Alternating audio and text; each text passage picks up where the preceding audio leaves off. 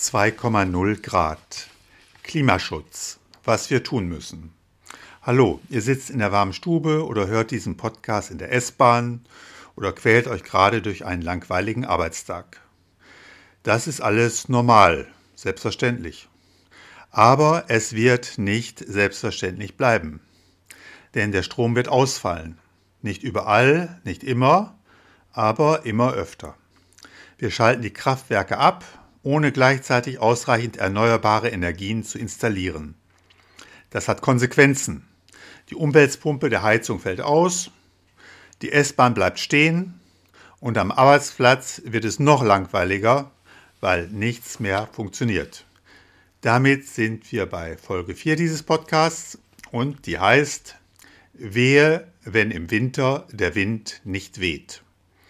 Es kann uns kalt erwischen. Schon im Januar 2023, vielleicht sogar eher, können Licht und Heizung ausfallen. Aber kann das sein? Kann eine Regierung gleich welcher Couleur so verantwortungslos sein, so etwas zuzulassen? Ich bin Heinrich Hörmeier, Chemiker, habe 40 Jahre in der chemischen Industrie und der Umwelttechnik gearbeitet und dabei immer wieder erfahren müssen, wie umsichtig man für die Zukunft planen muss, wie schnell aus Überfluss Mangel werden kann, wie Probleme einen immer wieder an Stellen erwischen, an die man nie gedacht hatte. Ich mache diesen Podcast, weil ich denke, dass Klimaschutz die wichtigste Herausforderung des 21. Jahrhunderts ist. Heute geht es um ein Thema, bei dem Greenpeace und Betreiber von Kohlekraftwerken sich einig sind. Das ist nicht viel, wie man sich denken kann. Doch in diesem Fall passt es, es geht nicht um Politik, es geht um Fakten. Die sogenannte kalte Dunkelflaute ist heute das Thema. Was passiert in zwei, drei Jahren, möglicherweise schon im nächsten oder übernächsten Winter, wenn ohnehin die Sonne kaum scheint und dann noch der Wind für ein oder zwei Wochen so gut wie nicht weht? Was passiert, wenn wir planmäßig bis dahin alle Atomkraftwerke und die meisten Kohlekraftwerke abgestellt haben? Greenpeace Energy hat es vorgerechnet. Die Energiekonzerne haben davor gewarnt. Dann fehlt uns Strom. Ab dem 1. Januar 2023, wenn nicht sogar eher, kann es soweit sein. Großflächige Stromausfälle. Deutschlands Politiker nehmen es locker. Das Schreckgespenst eines Blackouts haben interessierte Gruppierungen schon lange an die Wand gemalt. Bisher haben wir aber immer noch das Licht anknipsen können. Die Zukunft ist bekanntlich aber anders als die Vergangenheit.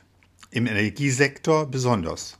Ohne Strom sitzen wir nicht nur im Dunkeln, fehlen uns glühende Lampen und flimmernde Bildschirme, uns wird auch kalt.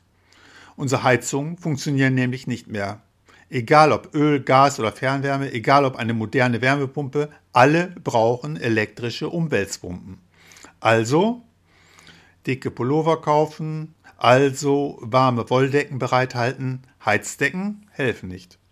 Denn Deutschland stellt ab.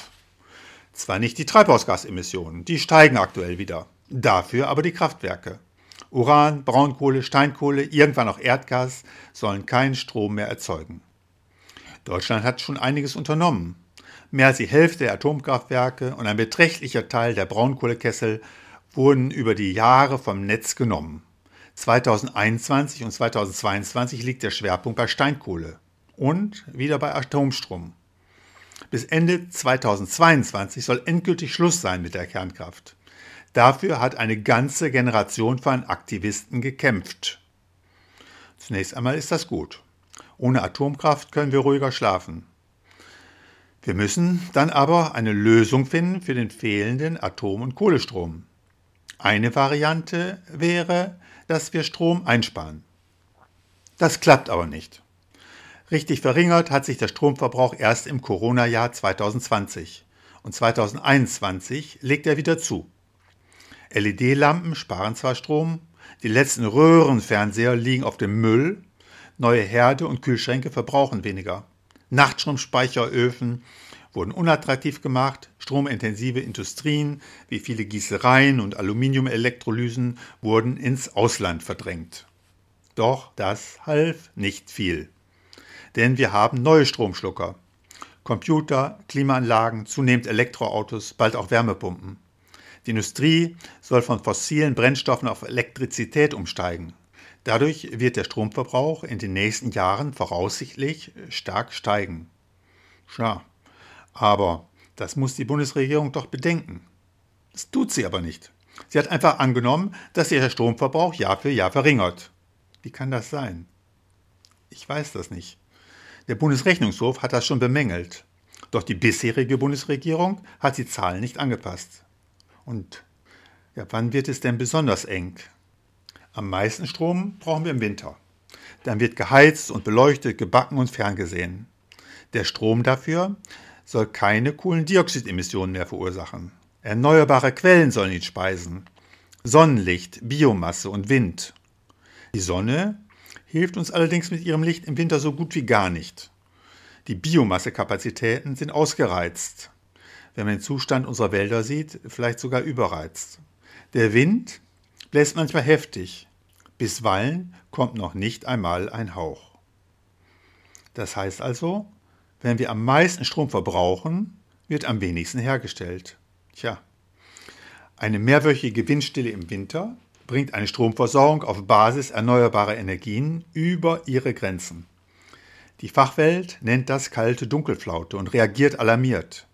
Von der Bundesregierung und der ihr ungeordneten Bundesnetzagentur wird das Problem hingegen geleuchtet. Das kann doch nicht sein. Unsere Politik muss doch eine Lösung haben. Berlin meint, den fehlenden Strom importieren zu können. Das sind allerdings Wunschgedanken. Bisher haben wir nicht importiert, sondern mit unseren Kohle- und Atomkraftwerken im Winter massiv Strom exportiert. Vor allem nach Benelux, in die Alpenländer, nach Tschechien und Polen. Praktisch in alle Richtungen, außer nach Skandinavien. Unsere Nachbarn würden den Strom nicht kaufen, wenn sie überreichlich eigene Kapazitäten hätten. Haben sie aber nicht. Im Sommer verfügen sie über Exportkapazitäten, im Winter nicht. Strom wird im Winter nahezu überall knapp. Das wird sich noch verschärfen, denn auch unsere Nachbarn, zuallererst die Niederlande, zu allerletzt Polen, wollen ihre Kohlekraftwerke abstellen. Nun rechnet die Bundesregierung aber vor, dass auch ohne deutsche Kohle- und Kernkraft in Europa Überkapazitäten bestehen. Die bestehen zum großen Teil aus Wasserkraft. Die Alpenländer und Norwegen haben mit ihren Talsperren große Kapazitätsreserven. Auch jetzt schon helfen sie, wenn bei uns beispielsweise an Winterabenden der Wind nicht bläst. Das Problem sind allerdings nicht einzelne Stunden oder auch ein ganzer Tag. So etwas lässt sich im Europäischen Verbund überbrücken. Es sind Windflauten, die länderübergreifend eine Woche oder länger dauern. Dann haben unsere Nachbarn, wenn überhaupt, nur für sich genug Wasser in ihren Talsperren. Dann brauchen sie ihre Wasserkraftreserven selbst. Abgesehen von Norwegen ist dann nichts mehr für andere übrig. Und Norwegen hat zwar reichlich für seine 5 Millionen Einwohner, nicht aber für 500 Millionen Europäer. Das heißt dann, dass unsere Nachbarn sich selbst in Versorgungsengpässe lavieren. Man wird das sehen. Alle unsere Nachbarn bis auf Tschechien und Polen wollen bis 2030 aus der Kohleverstromung aussteigen. Gaskraftwerke werden vielfach geplant, aber noch kaum gebaut. Außerdem ist die Gasversorgung nicht sicher. Diesen Sommer hat Russland weniger Gas nach Westeuropa geliefert, als wir haben wollten. Seine Gasförderung muss inzwischen auch neue Kunden in Ostasien, in Japan, Südkorea und China bedienen. Da fällt es schwer, zu uns mehr als die vertraglich vereinbarten Mengen zu pumpen. Unsere Gaskraftwerke mussten herunter und die noch vorhandenen Kohlekraftwerke bis an ihre Belastungsgrenze hochgefahren werden. Ohne Kohle und Atom hätten wir schon diesen Sommer Stromausfälle gehabt, hätte knapp die Hälfte des Stroms gefehlt. Unsere unterirdischen Gaslager müssten im Sommer für den kommenden Winter aufgehüllt werden. Tatsächlich ging das trotz des Stillstands der Gaskraftwerke zu langsam. Dementsprechend sind die Gaspreise explodiert. Ob wir in diesem Winter genug Gas für Kraftwerke, Industrie und Gebäudeheizung bekommen werden, weiß niemand. Nun, Versorgungsengpässe bei Gas müsste die Bundesregierung doch einplanen. Das hat sie aber nicht. Mit keinem Wort und mit keinem Kubikmeter Speichervolumen. Es gibt anders als beim Erdöl keine nationale Erdgasreserve. Deutschland vertraut darauf, dass Wladimir Putin uns immer so viel Erdgas liefert, wie wir wollen. Dass er vielleicht nur so viel liefert, wie er will, oder auch nur so viel, wie er kann, hat niemand berücksichtigt. Das ist so ein Fall, wo plötzlich ein Problem auftaucht, was bisher keine Kalkulation berücksichtigt hat. Technische Risiken wie Netzengpässe und Auswahl einzelner Kraftwerke hat man berücksichtigt. Politische Unwägbarkeiten nicht. Wenn bei einer Dunkelflaute Kernkraft und Kohle fehlen und dann noch das Erdgas nicht reicht, sieht es ganz bitter aus. Okay. Doch das darf man nicht national sehen. In Europa können sich die Länder gegenseitig helfen. Gemeinsam kann man Engpässe viel besser ausgleichen. Theoretisch ja. Doch die Corona-Epidemie hat gezeigt, wie schnell nationaler Egoismus greift, falls es wirklich existenziell wird. Ja, wie panikartig es schon zugeht, bevor es soweit ist.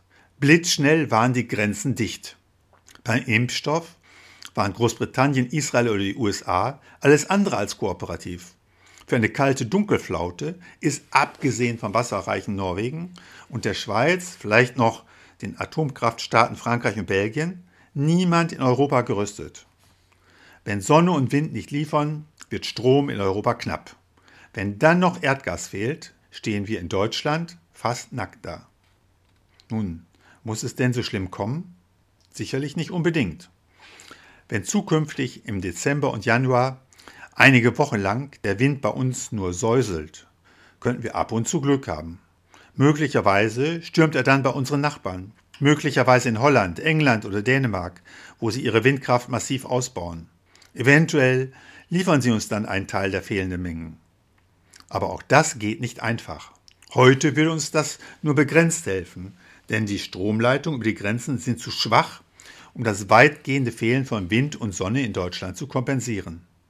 Leitungen ließen sich wohl bauen, doch wissen wir, wie langwierig Trassensuche und Bürgerbeteiligung bei uns dauern können, bis endlich der erste Bagger anrollen kann. Wahrscheinlich würden die neuen Kabel aber auch nur selten helfen, denn Flauten machen nicht an der Grenze Halt. Wenn der Wind in Ostfriesland nur säuselt, wird er auf der anderen Seite der Grenze in Groningen kaum blasen. Dunkelflauten müssen wir insbesondere fürchten, wenn sich die Großwetterlage europaweit wochenlang kaum ändert. So eine konstante Lage gab es beispielsweise in diesem Sommer. Zwei Monate hielten sich Tiefs über Nordwesteuropa und steuerten ihre Regenwolken nach Westdeutschland. So kam es zur Hochwasserkatastrophe in den, in den Tälern von A, Erft und Ruhr. Wetterexperten meinen, dass derartige Phänomene sich aufgrund des Klimawandels häufiger zeigen werden. Nun, etwas wird aber doch getan, oder? Etwas schon. Die Bundesnetzagentur lässt einige abgestellte Kraftwerke weiter betriebsbereit halten. Die Stromkonzerne kassieren dafür. Sie lassen sich alles bezahlen, damit die abgeschalteten Kessel kurzfristig wieder angefahren werden können. Die Stromkunden müssen dies nicht nur komplett tragen. Sie werden es am Ende sein, die unter den Stromausfällen leiden. Denn die Reserve, welche die Bundesnetzagentur aufbaut, reicht nicht aus. Das sind jetzt eine Menge Argumente. Aber in der Regierung und bei der Bundesnetzagentur müssen die Leute das auch wissen. Unpopuläre Dinge wollen Politiker oft nicht wissen. Aber zurück zur Realität. Wir brauchen Lösungen. Wie wir im Jahr 2030 eine Dunkelflaute im Winter überstehen können, hat Greenpeace Energy 2017 in einer Studie untersucht. Einige der Annahmen sind überholt. So wird vorausgesetzt, dass unsere Nachbarländer ihre fossilen Kraftwerke weiter in Betrieb haben und wir von ihnen weit mehr Strom als jetzt technisch möglich importieren. Hauptlieferant sollen die Niederlande werden. Gerade die haben aber einige ihrer Kohlekraftwerke schon geschlossen und wollen bis 2030 ganz aus der Kohleverstromung aussteigen. Andere Voraussetzungen erscheinen weiteres, weiterhin realistisch. Ergebnis der Greenpeace Energy Studie ist, dass die gesamten Steinkohlekraftwerke und ein Großteil der Braunkohlekessel in Betrieb bleiben müssten, wenn Stromausfälle vermieden werden sollen. Wenn sogar anders als von Greenpeace angenommen, wir weniger Importstrom erhalten, weil auch unsere Nachbarländer auf Kohlestrom verzichten, ist die Versorgung erst recht nicht mehr gewährleistet. Gleichfalls anders als von Greenpeace angenommen, haben wir schon zahlreiche Steinkohle- und Braunkohlekapazitäten stillgelegt. Wenn dazu die Kernkraftwerke abgeschaltet werden und unsere Nachbarn nicht liefern können, andererseits aber der Stromverbrauch durch E-Autos und Wärmepumpen steigt, wird eine Dunkelflaute zwangsläufig zu Stromausfällen führen. Wenn gar weitere Kohlekraftwerke wie geplant in den nächsten Jahren aus dem Markt gehen, wird die Situation gänzlich unbeherrschbar.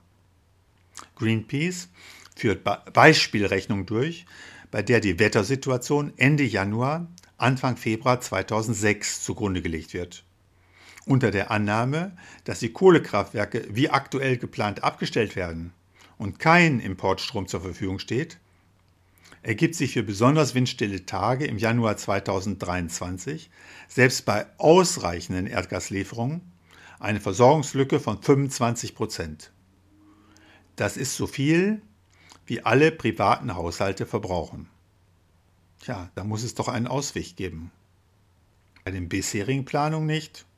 Stets die angeforderte Menge Strom zur Verfügung zu stellen, wird nahezu unmöglich. Also müssen wir, muss die neue Bundesregierung umsteuern. Das wird hart. Dafür müssen Tabus über den Haufen geworfen werden. Doch es funktioniert nicht anders. Ein großflächiger, langer Stromausfall ließe viele von uns ohne Licht hungern und frieren. Das wäre eine Katastrophe. Die Regierung ist für uns verantwortlich. Sie muss uns vor Katastrophen schützen. Davor darf sie sich nicht drücken. Sie kann aber etwas tun. Wie das Schlimmste verhindert werden kann, soll in der nächsten Folge dieses Podcasts in einer Woche diskutiert werden. Sie verpasst ihr nicht, wenn ihr diesen Podcast abonniert. Basta für heute.